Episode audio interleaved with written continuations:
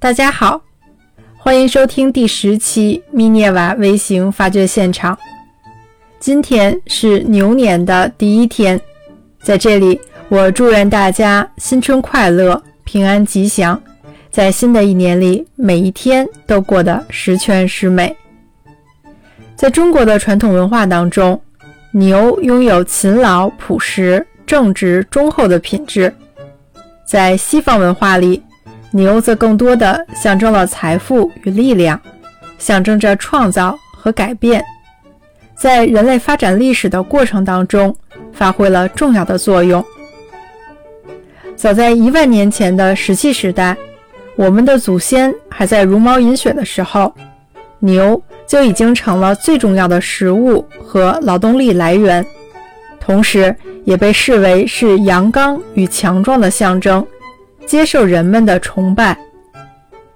一九四零年，在法国西南部道尔多尼州乡村发现的拉斯科洞穴壁画上，旧石器时代的史前人类就通过粗犷古朴的笔法，描绘了六十五头大型动物的形象，其中就包括四头巨大的公牛图案。研究价值之高，被考古学家、人类学家和艺术家等共同誉为史前的卢浮宫。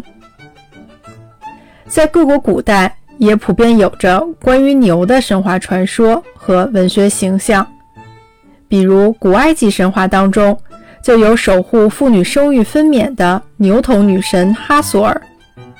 古代西域王国于田，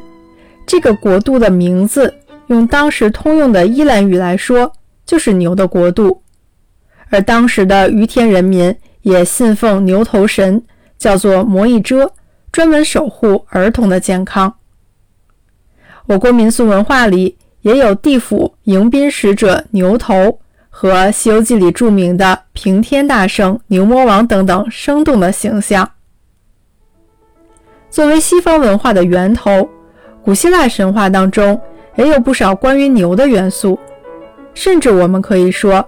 整个古希腊神话都是在一头牛的基础上建立起来的。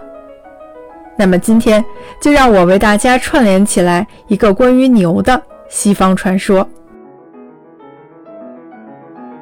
在古希腊神话当中，牛代表着呼风唤雨的力量、至高无上的权力以及强大的生殖繁育能力。众神之神宙斯的化身就是这样一头牛，这也就引出了我今天要和大家分享的第一个西方文化典故——欧洲的来历。宙斯变身为一头雪白强壮的公牛，劫持了腓尼基国王阿格诺尔的女儿欧罗巴，把她带往一片陌生的大陆。虽然中间因为天后赫拉的阻挠，宙斯一度还不得不把欧罗巴公主。变成了一头小母牛，藏匿起来。但是在这片大陆上，欧罗巴公主和宙斯生了三个孩子，所以这片土地也就以她的名字来命名。这也就是今天欧洲 （Europe） 这个词的来历。宙斯后来将自己化身的公牛送到了天空上，成为了在夜空当中闪闪发亮的金牛座。宙斯和众女神以及各国公主的风流韵事，一直是西方艺术家创作的源泉。在这一则典故里面，既有宙斯变化而成的白色公牛，也有化作夜空当中金光灿灿的金牛座的情节。所以，如果大家有心，就会看到同样是以此题材的绘画作品，牛的颜色却是不同的。比如说，17世纪最伟大的荷兰画家伦勃朗，他所做的《劫持欧罗巴》这幅画当中，公牛的形象是银白色的。而同样的题材，在18世纪威尼斯画家安东尼贝里奇的笔下，这头牛则变成了金色的。不管是银色还是金色，总之都是身价不菲的超级牛。以此来凸显宙斯作为众神之神，以及欧罗巴公主作为欧洲和欧洲人祖先的无上地位。在欧罗巴公主所生的三个孩子里，有一个叫做米诺斯。他长大之后成为了克里特岛的国王。但米诺斯的王位来的并不光明正大，他是靠武力逼走了原来的老国王，所以心中有鬼，惶惶不可终日。有一天，米诺斯就来到海边，呼唤出自己的亲叔叔海神波塞冬。请求他能降下神谕和奇迹，来证明自己的王位是天权神授，名正言顺。海神波塞冬答应了他的请求，赐予他一头和他父亲，也就是宙斯化身非常相像的白色公牛。但他有一个要求，那就是米诺斯在登基之后，一定要将这头公牛通过献祭的方式还给自己。米诺斯获得了这头神似的白色公牛，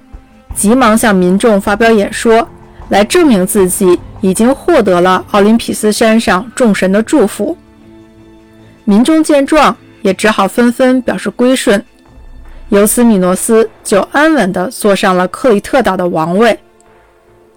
但是，米诺斯不忍心杀掉这头白色的公牛，于是，在祭祀仪式上偷偷换了其他颜色的公牛。献祭给了海神波塞冬。震怒之下，波塞冬对米诺斯的妻子派西法厄施以诅咒，让他疯狂地爱上了那头白色的公牛，并与之生下了一个牛头人身的婴儿，起名叫做米诺陶洛斯。他的意思就是米诺斯家的公牛。这也就是我要跟大家分享的第二则文化典故。海神波塞冬的诅咒和牛头人米诺陶洛斯的来历，米诺斯后悔不已，但是也只能哑巴吃黄连，抚养起这个半人半牛的孩子。然而，随着年龄的增长，米诺陶洛斯变得越来越暴躁，开始攻击周围的人和家畜。牛头人的形象在西方艺术语言里是残暴好战的代名词。抽象派大师毕加索就创作了大量以米诺陶洛斯为原型的版画和油画，其中描绘他与雅典王子特修斯搏杀的米诺陶洛斯之战，更是被视为二十世纪最伟大的画作之一。如今，我们也能够在各种奇幻电竞游戏当中发现牛头人的身影，往往他们也都是力量和战斗的代名词。而为了阻止牛头人米诺陶洛斯残害百姓，作为国王的米诺斯为了维护统治与尊严，就命令能工巧匠戴达罗斯修建一座任何人只要进去就无法再出来的宫殿，从而将米诺陶勒斯永远地囚禁起来。戴达罗斯是一位来自希腊的著名工匠，但他爱慕虚荣，也很容易嫉妒其他人。在希腊的时候，戴达罗斯就杀死了比他更有建筑天分的外甥，之后便逃到了克里特岛，凭借一身的技艺获得毫不知情的国王米诺斯的赏识，奉为了座上宾。但是建造囚禁牛头人的宫殿之后，米诺斯担心戴达罗斯泄露天机，于是就把他和他的儿子伊卡洛斯一同关进那座宫殿上的塔楼里。想让他们自生自灭。为了逃出升天，戴达罗斯用手头的白蜡和收集的羽毛做成了两对翅膀。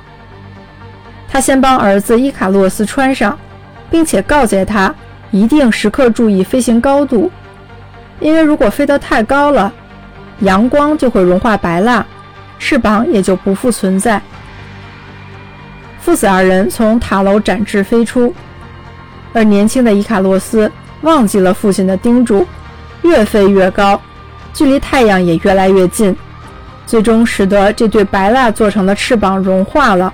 导致堕海身亡。父亲戴达罗斯目睹此景，悲伤地飞往家乡，最终将自己身上那对用白蜡做成的翅膀悬挂在了奥林匹斯山太阳神阿波罗的神殿里，以警示后人。这个典故被称作伊卡洛斯之死，也是很多西方艺术家非常喜爱的题材。但是他们的作品所表达的核心思想，却随着时代发生了本质的变化。最早，伊卡洛斯代表着不听劝阻、自不量力的典型。直到15世纪，尼德兰画家老彼得·布鲁盖尔的作品里，我们还是能够看到伊卡洛斯被塑造成头朝下跌进大海的狼狈形象。而到了后面，伊卡洛斯的形象。就演变成了追求自由、不设限的象征。法国画家、野兽派创始人马蒂斯在晚年创作的剪纸作品当中，伊卡洛斯的身影就是从容坠落、掠过宇宙星辰的潇洒形象。在他黝黑的身体里面，还跳动着一颗红色的心脏，十分夺目。而这也代表着人类义无反顾追寻理想的信念。我们再说回伊卡洛斯和他父亲戴达罗斯共同建造的那座宫殿，它被称为迷宫，后来也就引申为各种走进去就出不来的建筑或者谜团。最初迷宫的写法叫做 labyrinth，意思是螺旋形的迷宫，但随着文化更迭，它与矩形迷宫 maze 这个词混用了，而人们便将错就错。用 maze 这个单词作为迷宫的统称，这也是迷宫的文化由来。在医学里，治疗心脏房颤的一种术式也叫迷宫手术，这是由美国医生 James Cox 在1987年首创，现在已经发展到改良版第四代。迷宫手术的得名来自于它的原理，也就是通过电镜、冷冻或切割的方式。在心脏肌肉上制造出纵横的疤痕组织，看起来就像是传说当中复杂的迷宫。而通过这种方式，医生就可以调整生物电流，来保证患者的心率恢复正常。迷宫手术可以造福患者，但是困在真正迷宫里的牛头人米诺陶勒斯，却是克里特岛最大的安全隐患。因为他已经变成了一只嗜血的怪物，终日在迷宫当中游荡。为了安抚他，米诺斯就要求雅典每隔七年进贡七对童男童女来献祭给米诺陶洛斯，以换取克里特岛的平安。迫于米诺斯统治下强大的军事力量，雅典国王只好同意每隔七年供奉童男童女，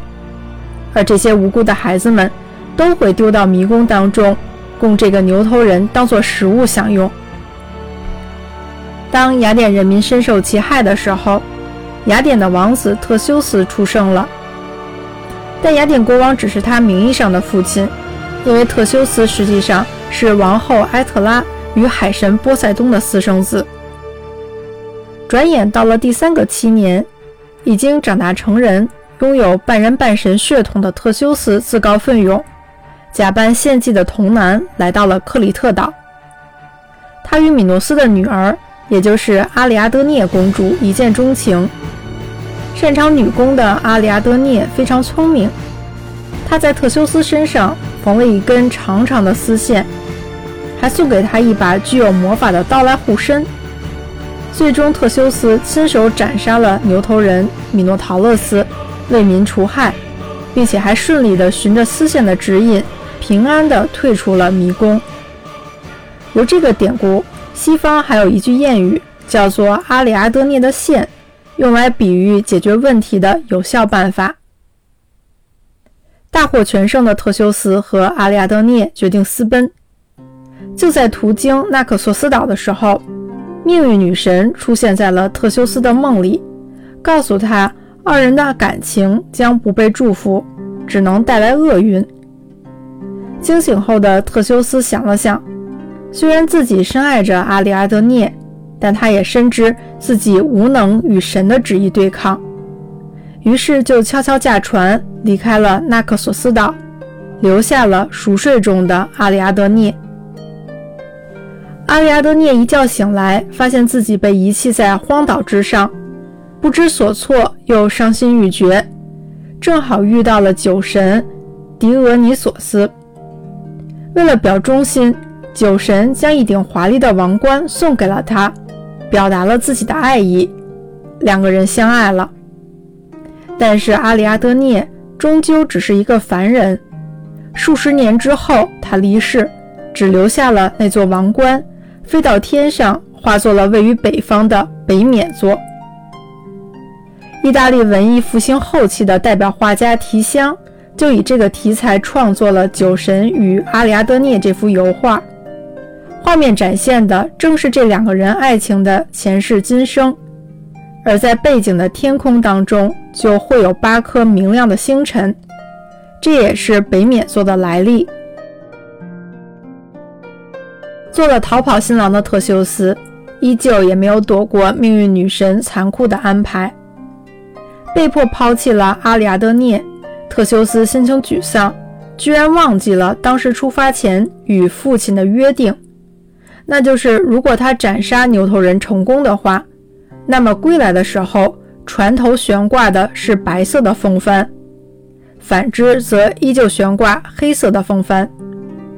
而当翘首等待儿子归来的雅典国王在海边看到船只依旧悬挂着黑色风帆的时候，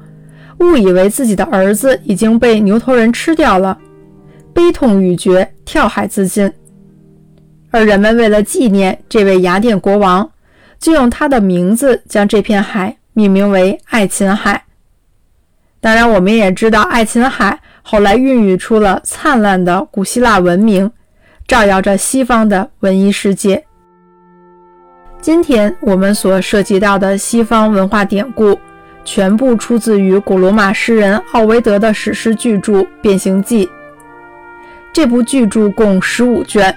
取材于古希腊和古罗马神话，同时也继承了古希腊哲学家毕达哥拉斯的灵魂轮回理论，用变形，也就是人由于某种原因变成了动物、植物、星辰、石头等这样一个线索来贯穿全书，囊括了大大小小二百五十多个故事，是古希腊和古罗马神话的大集，展现了古人生动的想象力。也为后世西方文学和艺术世界打造出了一片浪漫的天空。当然，我也希望通过这样奇幻的故事和美好的艺术作品，为您开启牛年精彩的第一天。感谢您的收听，我们下期再见。